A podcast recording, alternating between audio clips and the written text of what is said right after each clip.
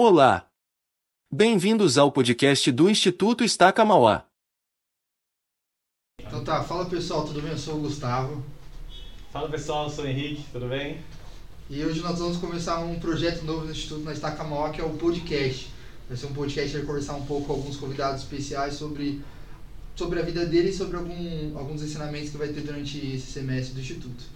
Sim, e basicamente um dos maiores ensinamentos que nós vamos ter é sobre o livro de os escritos de João, o Amado, e especialmente o livro de Apocalipse. Só que se a gente for ver bem assim, a gente não vai estar falando só somente sobre nós, né? Não, não será algum conhecimento sobre nós, e sim que vamos chamar líderes excelentes que vão nos ajudar a elevar esse conhecimento. Líderes esses que já estão no meio de nós e já é, nos capacitam, nos edificam semanalmente. E é isso aí, então agora a gente vai chamar nosso primeiro convidado desse projeto, que é o presidente Conceição, presidente da Estaca Mauá, a melhor estaca de todas. Então, presidente, siga, bem-vindo, boa noite. Boa noite, meus amigos. Ou bom dia, boa tarde para quem esteja E aí? ouvindo. Tudo bem?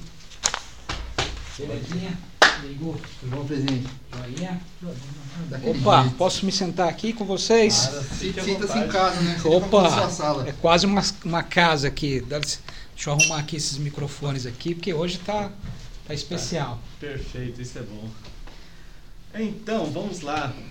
Marcelo Jesus Conceição, que nasceu em São Paulo, na capital, em 9 de fevereiro de 1975. Presidente, a gente viu aqui fazendo uma pesquisa, né, muito apurada, assim. Fiquei sabendo, fiquei que sabendo. fomos a, a fundo. A gente viu que você é formado em Direito pela Universidade de Anguera. Então, tenho uma pergunta para você.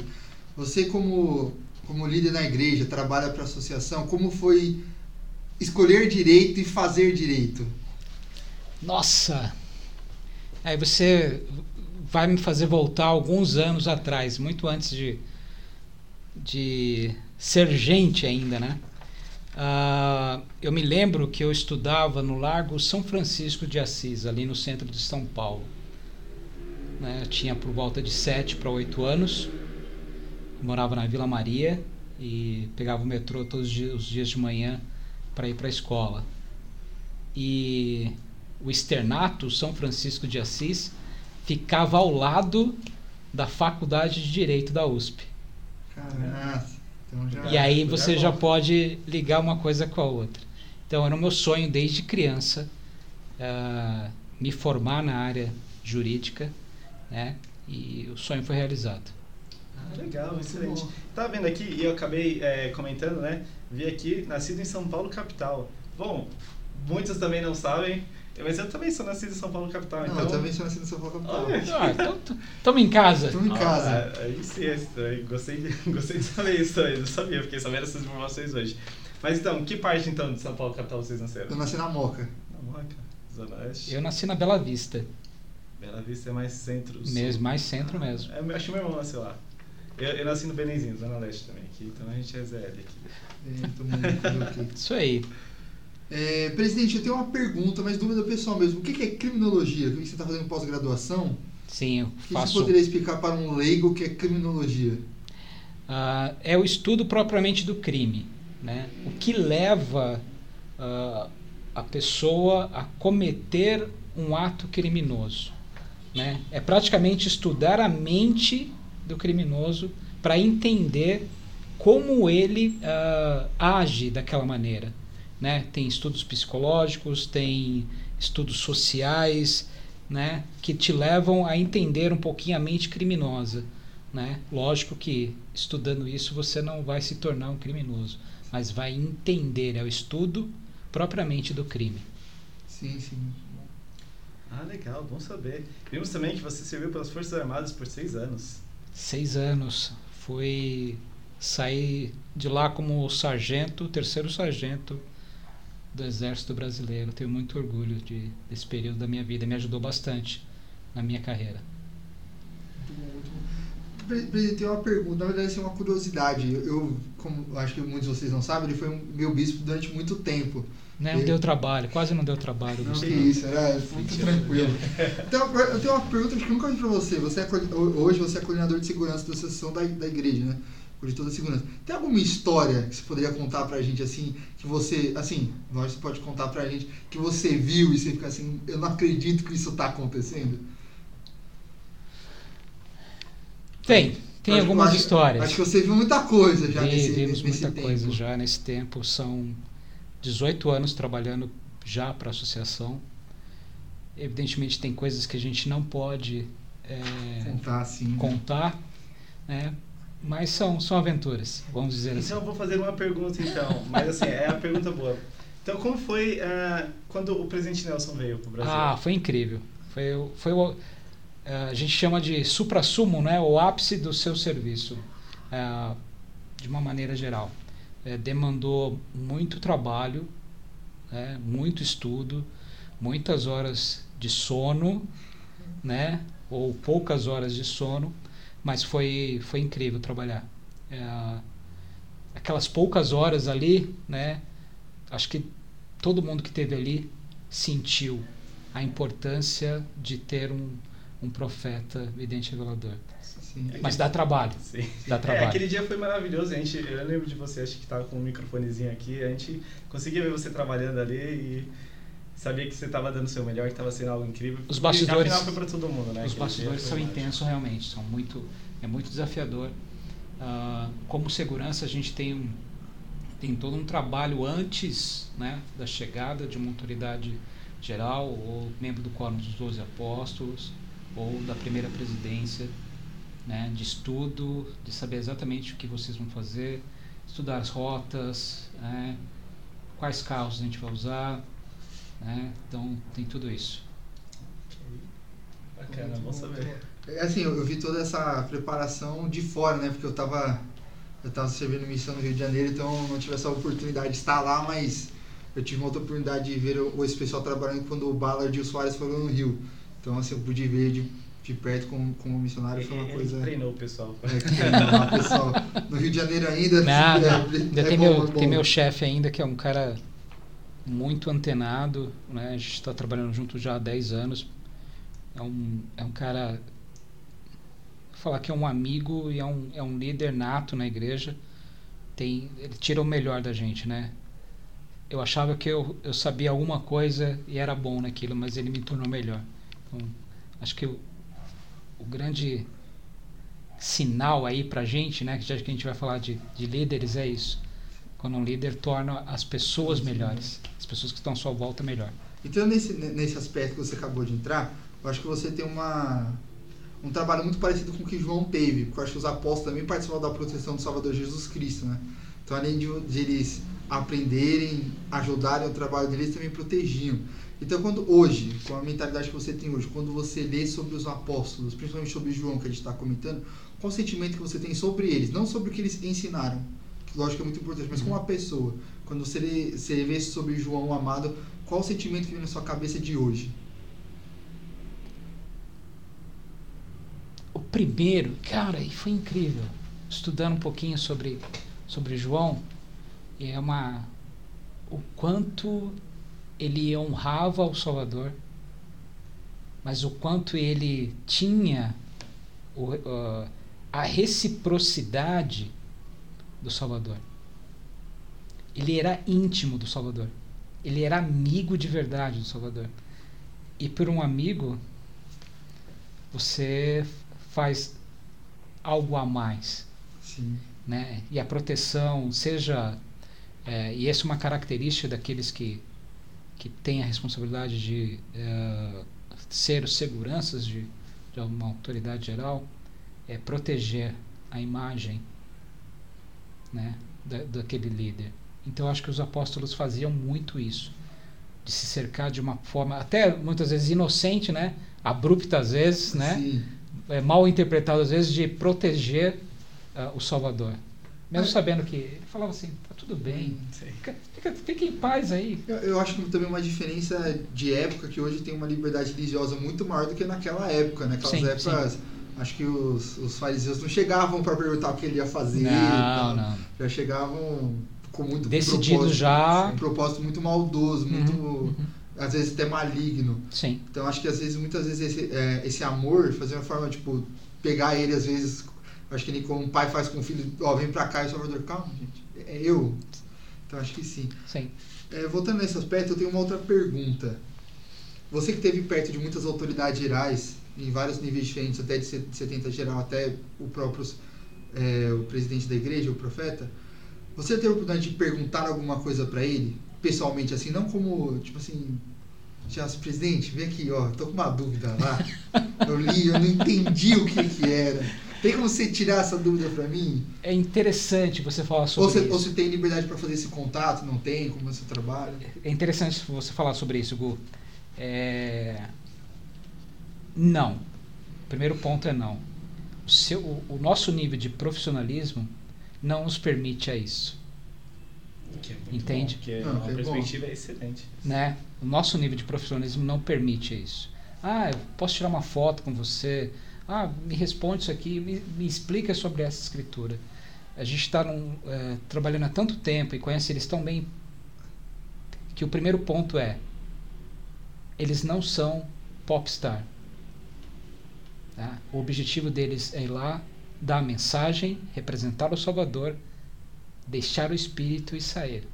E a partir dali, você, nós, ou as pessoas que estão ali, aprender do Espírito. Então, a gente, eu nunca tive essa curiosidade, né? ou essa liberdade de perguntar nada, absolutamente nada para eles. Né? Não que não, não tivesse o desejo, É, mas o nível de profissionalismo exigido é, é, é alto. E o fato de equilibrar isso é excelente. É algo Sim, sim. algo que às vezes nem todo mundo faz. Uhum. Ter esse exemplo, seja como um líder aqui e como um pai que vimos aqui também, que é casado há 27 anos e pai de seis filhos, é algo que é um bom exemplo. A turma como- tá aí, né? Sim. Tem até fotos deles aqui na, na mesa, porque é o centro de tudo está aqui, na família. Né? São, cada um tem uma característica e uma personalidade diferente, mas são especiais. E a esposa, nem se fala, é ímpar. Tia, tia Miriam, conheço. Tia Miriam, tia Miriam, tia né? Miriam. Agora professora, né? Eu era professor de seminário. Então, presidente, tem uma, eu tenho uma pergunta. Eu estava aqui olhando suas, seus encargos que você teve como membro. Já foi conselheiro de ramo, presidente do Corão de Elders, presidente da escola dominical, conselheiro do bispado, secretário de aula, professor do instituto, presidente Sapaz, membro do subconselho da estaca, bispo e atualmente atua. Além disso, trabalha na associação, que às vezes acontece coisas que tem que ficar fora muito tempo. É advogado, for- formado, tem seis filhos. Onde você arranja tempo para isso? Ah, Tem que estudar as escrituras, tem que ser, tem que fazer entrevista. Tem que estar aqui no É podcast. assim, tem que estar aqui no podcast. Você, você pede empréstimo de tempo pro Senhor nas orações e diz assim, ó, Tem um faz empréstimo aí de diferente pra cinco você. horinhas aí hoje para poder fazer. Como, como é seu dia a dia, assim? Foi, foi o, o- um decorrer da vida me ensinou algumas coisas. E organizar e otimizar o tempo foi uma delas. Né? E hoje eu tenho um tempo de qualidade em tudo o que eu faço. Entende? Se eu estou em casa, eu estou em casa. Ali não existe o presidente da estaca, não existia o bispo. Existe ali o Marcelo, que é o esposo da Miriam, e o pai dos meninos. Entende? Vou para a igreja? Opa! Ali estou representando o Salvador, seja de qualquer chamado.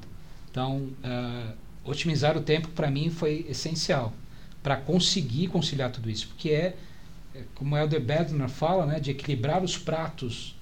Né? E qual é o prato da vez agora? O prato da vez aqui, está com vocês. Então, estou 100% aqui, você pode ter certeza. Saio daqui, eu vou para casa. Eu vou estar 100% em casa. Entende? Então, é onde você está, é o seu 100%. E otimizar o tempo. Perfeito. Vou até anotar. O tempo nessa aí foi muito bom otimizar o tempo. Excelente, perfeito. Então vamos lá, já falamos muito de você, mas ainda não foi o suficiente. Vixe, então antes da gente passar para a próxima parte, sim, temos alguns papeizinhos aqui, foram algumas perguntas um pouco aleatórias para conhecer um pouco mais, porque muitos conhecem como ah, o presidente da estaca, pai de seis filhos, membro da Ala Pilar, porém não sabemos tudo. Então aqui tem algumas perguntas aleatórias que vamos ter a oportunidade de aprender um pouco mais sobre você. Então não vão ser todas essas, vão ser algumas. Deixa ele Duas- puxar, pô. Joga duas na ou três, joga é. na mesa e puxa. Escolha aí, sua escolha. Mas antes, Ah, foi por isso que minha esposa mandou mensagem para mim hoje. é, É, né? tem muita coisa aí que tem o dedinho dela, né? Não, tem, tem muitas Sabia. coisas aí que, que foi ela, né? Não, uma coisa que eu aprendi, uma coisa falando do. Quando eu tive a oportunidade de ver o, é, o, pre- o presidente do Colin Trinity, do Elder Ballard, ele fala uma coisa assim lá para nós missionários que eu levo pro resto da vida. Ele falou assim: ó, vocês têm que aproveitar todas as oportunidades o máximo possível. E ele conta uma experiência lá que ele fala que ele foi, como ele, quando ele era presidente de missão, ele viu um cara vendendo leite, que na época vendiam leite em garrafa, ele ensinou essa pessoa, essa pessoa foi batizada. E todos os missionários começaram a procurar os vendedores de leite para ensinar ele batizar, porque o presidente tinha feito. E eu falei assim, não, gente, vocês estão entendendo errado. É Eu vi uma oportunidade e abracei ela. Então eu falei assim, pô, se eu quero conhecer sobre o presidente, eu vou na esposa do presidente, porque ela vai saber tudo que eu posso saber para poder falar com ele. Então eu falei, então eu vou Tá certo, tá lado certo. Aí é a chave do segredo de vocês ah, procurarem é, ter ao lado de vocês e observarem as amigas, né? aquelas pessoas que vão te levar ou te ah, elevar. Né? Como a, a Miriam, ela me elevou, eu posso dizer assim. É, sair da onde que eu estava e atingir meu pleno potencial. Chega até por tudo que a gente já passou e tudo, ela, ela é depois do Salvador Jesus Cristo é a pessoa mais importante para mim, mais importante mesmo. Perfeito, muito obrigado e vou anotar também. Tá bom, vamos lá, responder a Vamos primeira lá. aqui. Ha! Qual é o seu sabor de sorvete preferido? Dona Miriam, morango. Perfeito. Morango é o excelente. melhor. Vamos lá, puxa mais um aí. Mais um aqui. Ó, isso tá fácil, hein, Ah, meu? mas aí é pra Vocês estão- vocês estão- Aí é quebra-gelo, o pessoal sabe. Quebra-gelo, Meu, será que todo mundo sabia que o seu sabor de sorvete favorito? Agora sabe. Qual a é a sua música favorita? Rapaz, tem um monte. Quando eu era pequeno, eu era fã de Michael Jackson, até hoje, né? Eu danço por conta dele. Mas, mas, como eu disse, a minha esposa é o centro de tudo hoje da minha vida. Então, a música que nós é, temos, né, que é Back at One, Quem canta? Brian é- McKnight. Brian McKnight, conheço Brian É, McKnight. essa é. música eu acho- que eu já escutei, mas. Back at One. Coloca lá. mais uma, presidente. Mais, mais uma, pra. Spotify aí, vocês vão, vão ver a Spotify música. aí salva vidas. Salva vidas muito. Ah, qual é o seu filme favorito? Essa é Tem hein? vários, tem vários. Mas eu gosto muito do Resgate do Soldado Ryan. Muito bom. Esse, esse... Assim, eu sou aficionado por filmes de guerra. Né? Aficionado mesmo. Assisto todos. Se vocês perguntarem de qualquer um, sei, de cor e salteado. Mas o Resgate do Soldado Ryan tem um tem um, um que a mais. Sim, Que e, é mais? e a produção que foi feita pra época, maravilhoso. Já assisti o filmaço. Isso aí. Muito obrigado. Só isso? Ufa. Sim, pelo tempo, né? Senão o pessoal sabe muito da sua vida, vai ficar É, meio. Fica meio. Ah, É, então essas três informações estão excelentes. Então vamos lá. Agora vamos passar para a parte aí que ah, necessita, foi, que foi necessária para a ajuda de alguém com grande conhecimento. Para entender um pouco mais sobre os escritos de João Amado. Então, presidente, eu gosto muito, estudando um pouco, eu gosto muito dos primeiros capítulos de João I. João 1. Que é uma coisa. Ele, ele, eu gosto de falar que ele já chega impactando as pessoas. Ele não, não dá explicação, ele já chega, ó. Deus, Jesus, Jesus Cristo, ele é isso, isso, isso, isso, isso. Então, quando você leu a primeira vez, eu quero voltar lá atrás. Quando você leu a primeira vez que ele era o Verbo, o Verbo fez, o Verbo é ação, como você se sentiu e tendo esses ensinamentos, passando por anos, anos, anos estudando, conhecendo outras pessoas, assistindo. Assim, eu, eu sei que a gente já conversou sobre isso, você não teve, pelo seu profissionalismo de, de poder perguntar, mas você viu as mensagens deles para aquelas pessoas. Então, acrescenta muito. O que você podia passar para nós, jovens, agora que estão começando, para as pessoas que estão vindo, os ensinamentos que João te deu? Ah, eu, eu gosto de, de- Vamos voltar um pouquinho antes ainda. Né? Entender. É, é, é você, você que manda aqui. é, quem era João? Né? O porquê desse auto-intitulava o amado, né? Porque é, parece ser um alter ego, né? Sim. Parece, mas o que ele quis ensinar com isso? Né? Certa vez eu aprendi com o Ader Costa é, para você entender uh, uma escritura, você tem que mergulhar dentro dela, se colocar na história. E João, ele nos incentiva ao fazer isso a entrarmos na história, a vivenciarmos aquele período e praticamente ser é, participante daqueles momentos. Né? Então, eu vejo João como um homem à frente do tempo. Sim, sim. À frente do tempo, muito à frente do tempo. Né? Eu vejo um, um, um apóstolo que foi preparado durante a sua vida para ensinar o que ele ensinou e para principalmente viver o que ele viveu. Né? Ele estava ao lado do Salvador o tempo inteiro, em momentos cruciais.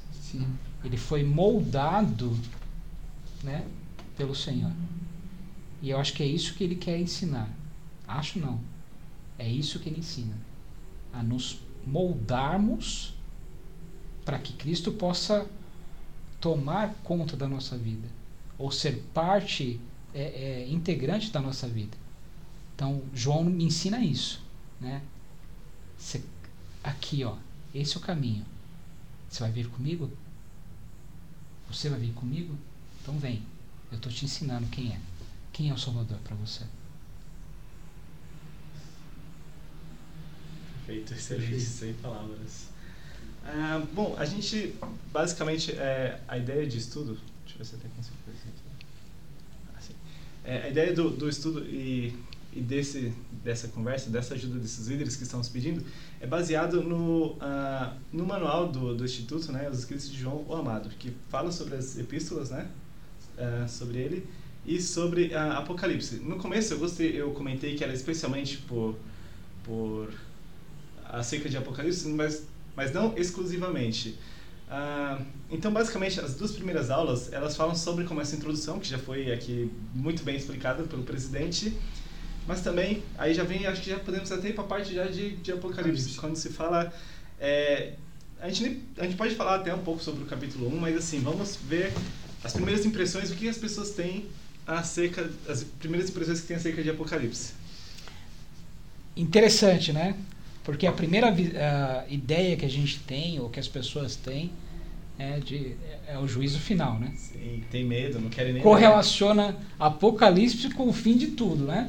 É para acabar, para fechar literalmente o, o caixão. caixão é. né? quem fez, fez. Quem, quem fez, fez. Não quem fez. É muito Mas interessante.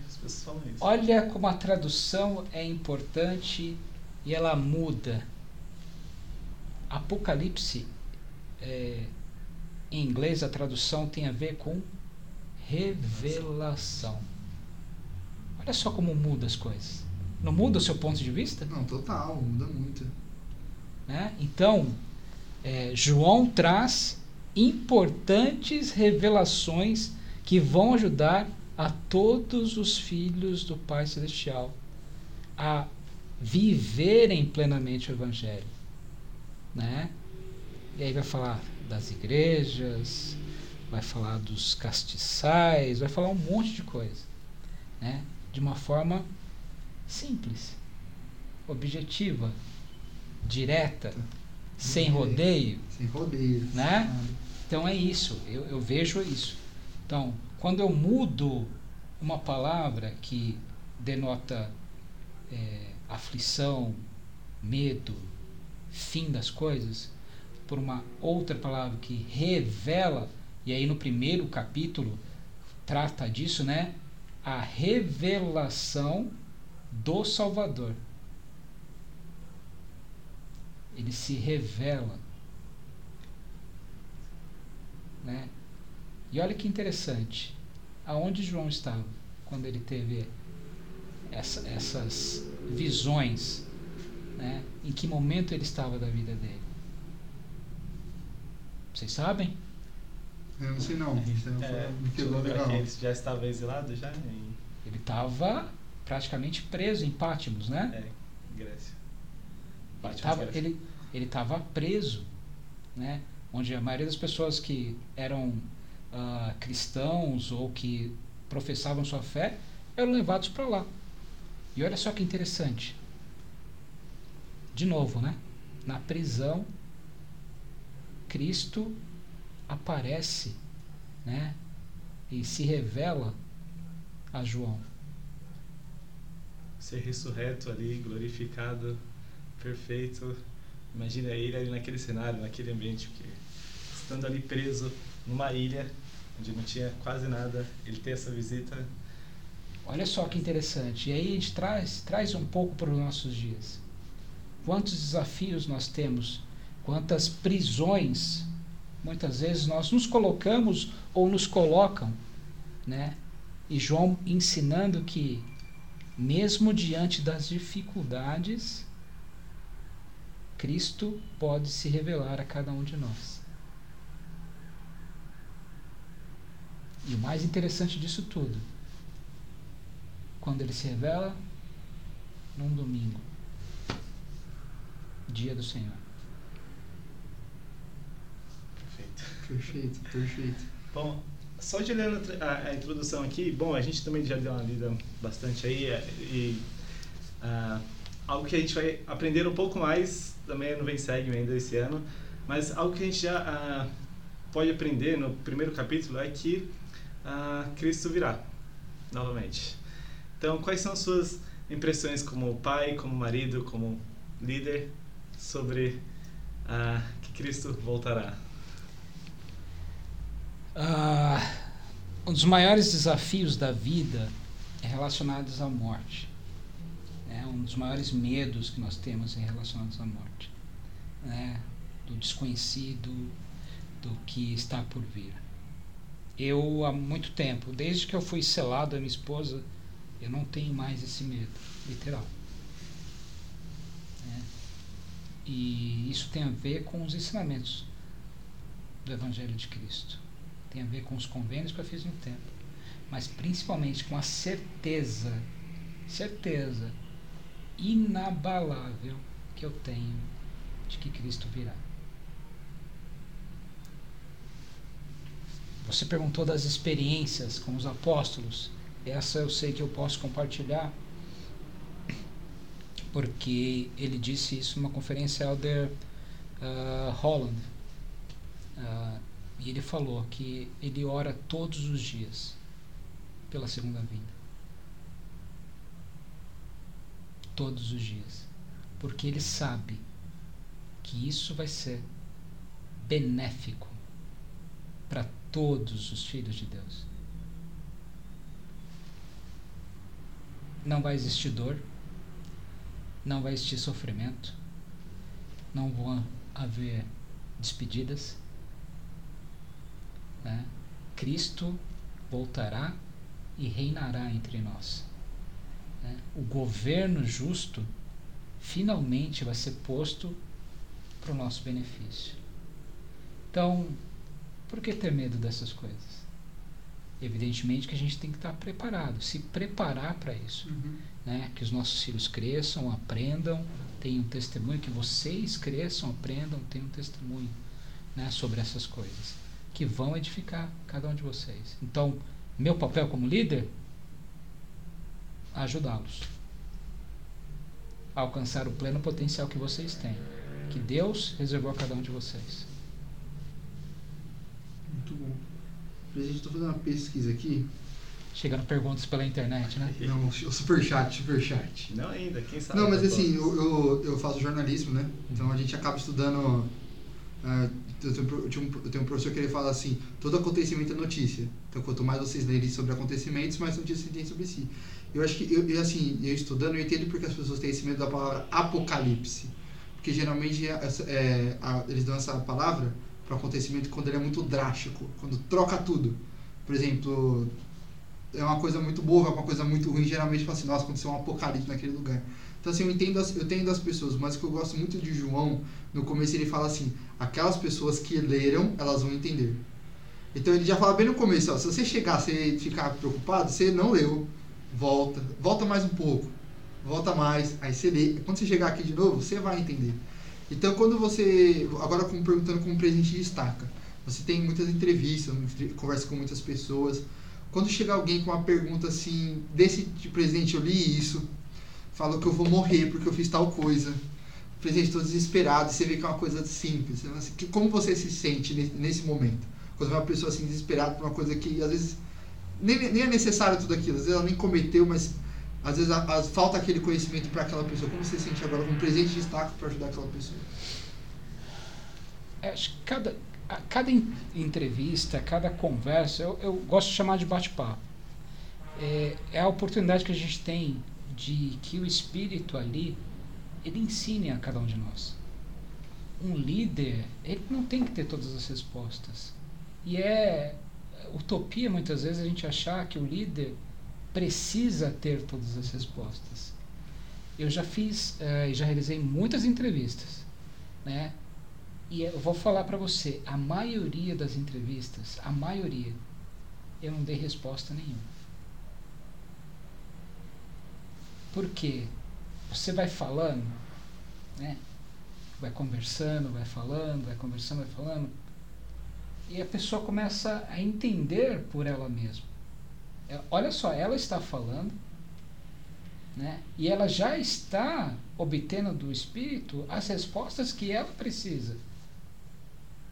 E aí muitas vezes o papel do líder é falar: "E aí, o que que eu posso te ajudar para você fazer isso?" É diferente do que falar: "Ah, não, foi o presidente que falou para eu fazer isso." Não vai ter o efeito que precisa ter. Olha só como João ensinava.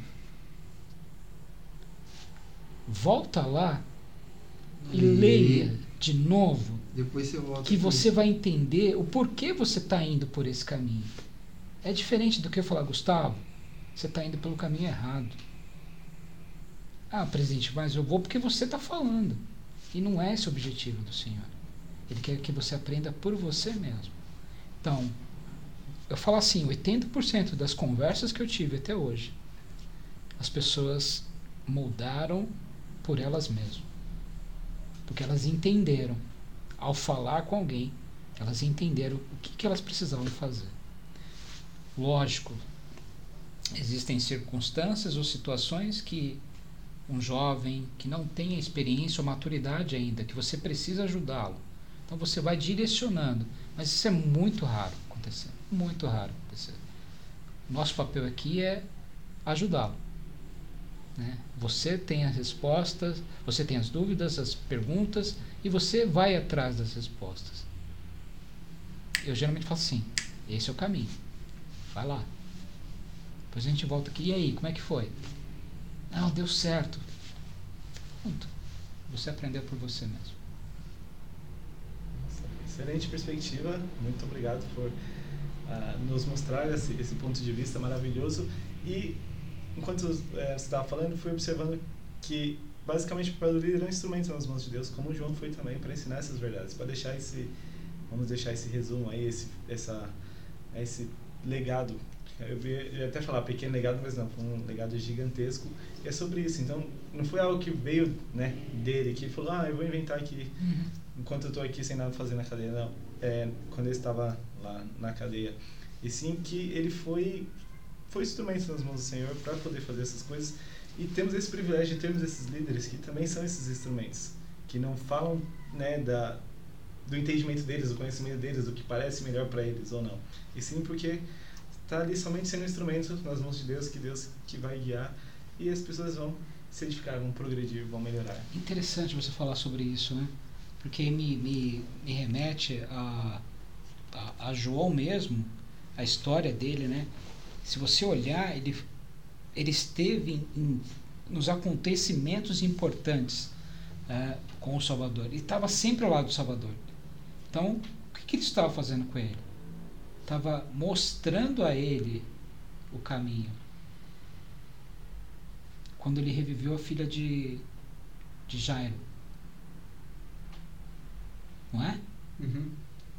Ele estava lá. No Monte da Transfiguração. Ele também estava. Ele estava lá. Quando ele foi crucificado. Ele também estava lá. Ele estava lá. Então ele foi testemunha ocular De tudo. ele- de tudo.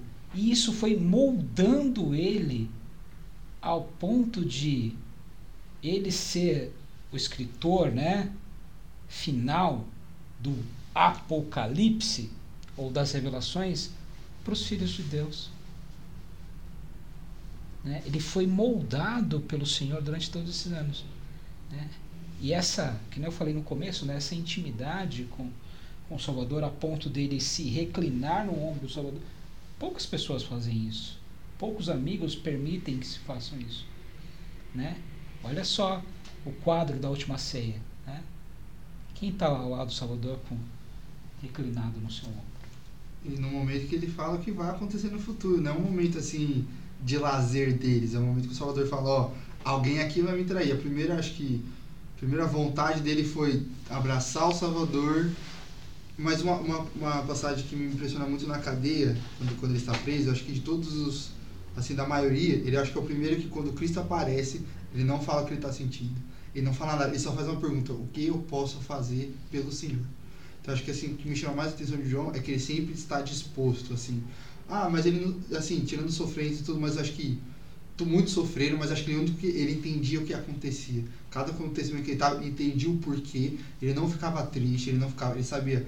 Eu, eu acho que ele sentia tristeza, lógico, né? Uhum. Ver um amigo crucificado, ninguém quer. Sim, sim. Mas ele entendia que aquilo precisava acontecer. Então eu acho que ele ficava mais disposto, ó, eu vou ajudar ele no que ele precisar do que se eu ficar triste aqui me, me, remoendo, me corroendo, vou ajudar ele. Fala, não, eu vou estar em pé disposto para ajudar ele. Mesmo que eu tenha que ficar chorando aqui, vendo, eu sei que realmente é uma coisa que precisa acontecer. Interessante, Gustavo, você falar sobre isso, porque aí mostra claramente mais uma lição para nós, né? Né? A nossa disposição em fazer aquilo que o Senhor deseja. Senhor, o que, que você quer que eu faça? Cara, eu tô aqui destruído, tô aqui quebrado, meu coração tá ruído, mas o que o Senhor quer que eu faça? Né? Em todo chamado que nós tivermos, em toda designação que nós tivermos, né? Perguntar para o líder mesmo, bispão, o que, que você quer que eu faça? Olha só como perspectiva muda, né? Faz, faz sentido? Sim, sim, porque assim, muitas pessoas têm esse meio esse conhecimento que, ah, não, a gente tem que ser servido pelo bispo, o bispo está ali para servir a gente. E não, ele já tem muitas, muitas ocupações, não só o bispo, a gente tem um presidente do coro, a gente tem as pessoas que ministramos, tem as os nossos professores de classes e geral. Ah, a gente tem muita essa perspectiva, não, se ele está ali na frente é porque ele tem que fazer. E não, quando a gente pode também ajudar, porque a gente é abençoado, a gente sai edificado, a gente aprende do líder também e ajuda ele. Então, é, todo mundo sai ganhando nisso.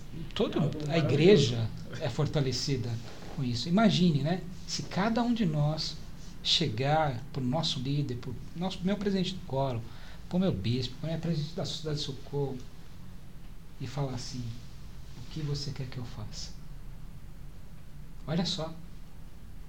Talvez aquilo ali seja a fonte de alívio para ela.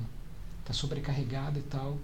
E aí você chegar com isso, as respostas do Senhor na vida das pessoas aí. Sim, com certeza é, é algo que sempre nos, nos ajuda, nos eleva quando a gente aprende mais. Mas assim, o que eu gosto muito de João é que ele, é muito, ele sempre foi muito direto nos seus ensinamentos, sempre. Sim, ele é direto da maneira que ele tem que ser, ele não é exageradamente, Uhum. como eu gosto de falar, ele não exa- exagerado como Moisés era, mas também não é tão leve, como, como- mas ele, ele era direto quanto precisava ser.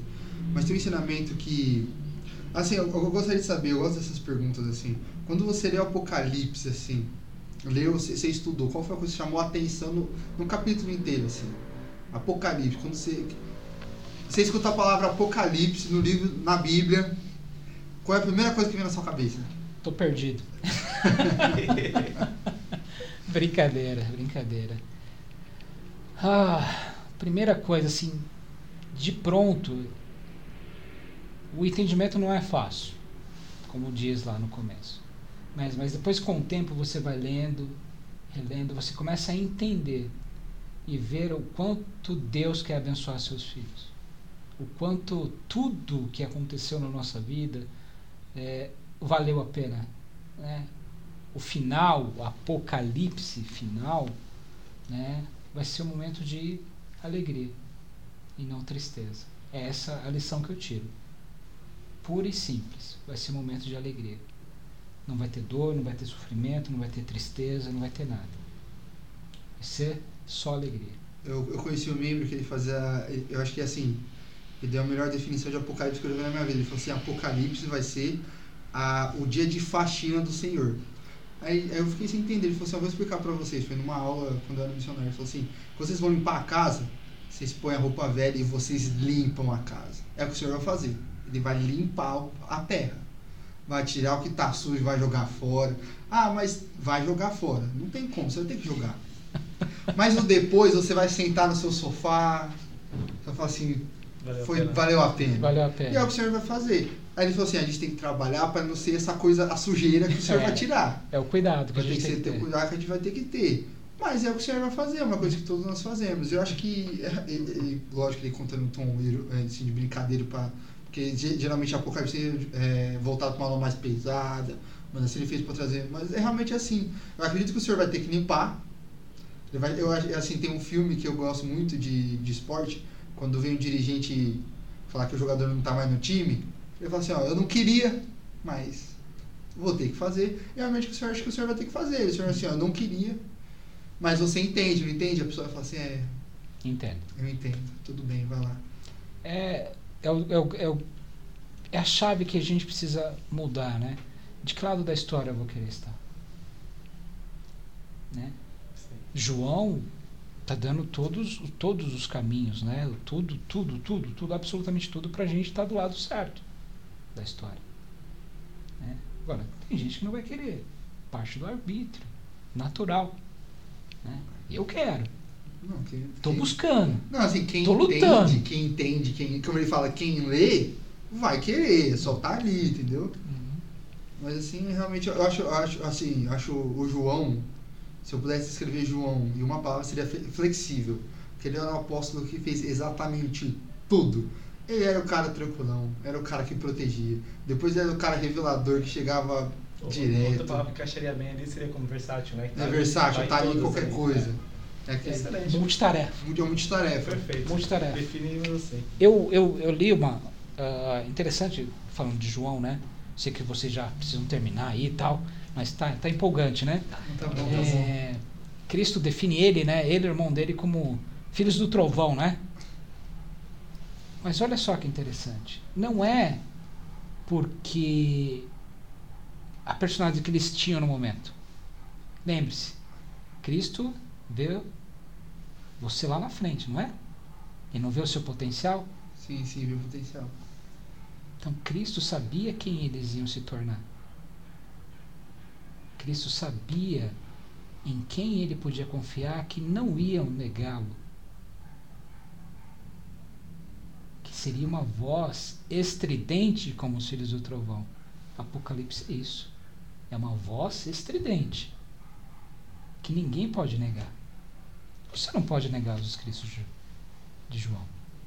Não, Você não pode negar os escritos de João. Eu não posso negar. É como se fosse um trovão. Você ouviu isso. Você leu isso. E você sabe que é verdade. Eu posso não gostar, mas. Pode não negar, gostar. Não tem como. Não tem como mais. Né? Eu falo isso muitas vezes. Né? A gente chega a certa altura da vida que a gente tem algumas coisas que a gente não pode mais negar. E essa é uma Isso, delas. É. Nossa, perfeito. Excelente perspectiva. Muito obrigado, presidente, por elevar nosso conhecimento sobre essas verdades. E bom, se dependesse da gente, se pudéssemos é, compartilhar esse conhecimento, a gente podia ficar aqui horas e horas. Mas sabemos, né, tanto que temos os nossos afazeres ainda do dia, temos Instituto. é, Instituto. temos aula ainda hoje e visando também dos alunos, né, que é a, a- dos que vão ouvir, porque assim, imaginar, às vezes está apenas no caminho ali no, no transporte público, no caminho do trabalho, o caminho do- da faculdade. Então, se a gente colocar muitas horas, talvez vocês também não vão conseguir é, ouvir tudo. Então, assim, somente agradecer por essa, esse tempo e por é, elevar nosso conhecimento referente a essas verdades. E bom, para as próximas aulas, se você tem dúvidas sobre o que alguns é, algumas das definições que é encontradas em Apocalipse sobre os castiçais, sobre as igrejas, sobre todo aquele simbolismo que há nesse livro maravilhoso, teremos pessoas excelentes novos, é, outros líderes excelentes que vão nos ajudar a entender essas verdades. Então, gostaria de dizer algo mais? Gostaria de dizer algo mais aos nossos Nossa. queridos alunos? Só agradecer mesmo e realmente, oh, uma coisa que me ajuda muito, assim, a tecnologia ela vem para ajudar.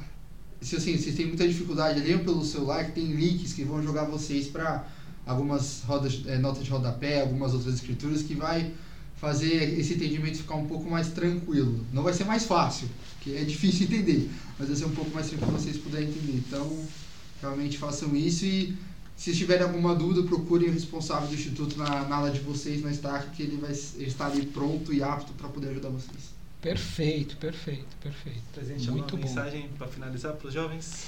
Eu tenho.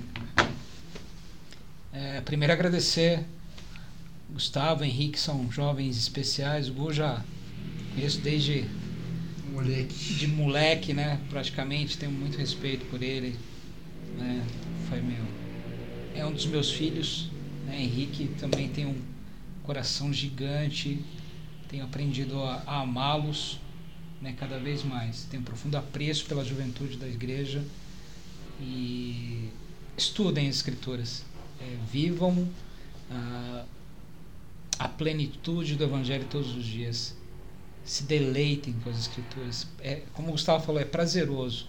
Você está lendo ou ouvindo as Escrituras, indo para o trabalho, voltando ao trabalho, um tempo de manhã, e você começa a, é, a linkar as coisas, né? Aí te leva para um outro lugar, aí você começa a é, imaginar, se imaginar na história, você começa, poxa, faz sentido agora. Né? É isso que o Senhor quer fazer despertar em nós o prazer da leitura das Escrituras. Né? E eu tenho certeza que isso vai edificar cada vez mais vocês como juventude, para um dia vocês, não porque vocês são os melhores ou perfeitos, mas que Cristo vai precisar, o Senhor vai precisar usar vocês em chamados, né? como João fez, estarem dispostos a olhar para as pessoas e falar assim: estou aqui para te ajudar. O que você quer que eu faça? Tá bom? É esse meu meu sentimento, meu amor e meu apreço por vocês, cada um de vocês. Tenho uh, orado por vocês para que vocês possam alcançar o pleno potencial que Deus tem para as suas vidas. E Ele nos colocou aqui para auxiliá-los. Um beijo no coração. Amo cada um de vocês. Perfeito. Muito obrigado, presidente. Então é isso. Esse foi o nosso primeiro episódio do nosso, nosso grande podcast aqui do Instituto Destaca Mauá. Uh, convidem os seus amigos, tá? Sigam as nossas redes sociais, o Instagram ali, Instituto Destaca Mauá, e tem, uh, temos uma página também no Facebook, uh, Instituto Destaca Mauá, canal do YouTube com o mesmo nome também. Uh, essa aula estará disponível no YouTube, Spotify e Deezer. Estaremos já trabalhando para ampliar aí, para que vocês possam ter essa versatilidade durante a correria do, do, do dia a dia e que possa ser nutrido de boa palavra. Então é isso, aqui nos despedimos e valeu! Tchau! Obrigadão, gente. Valeu!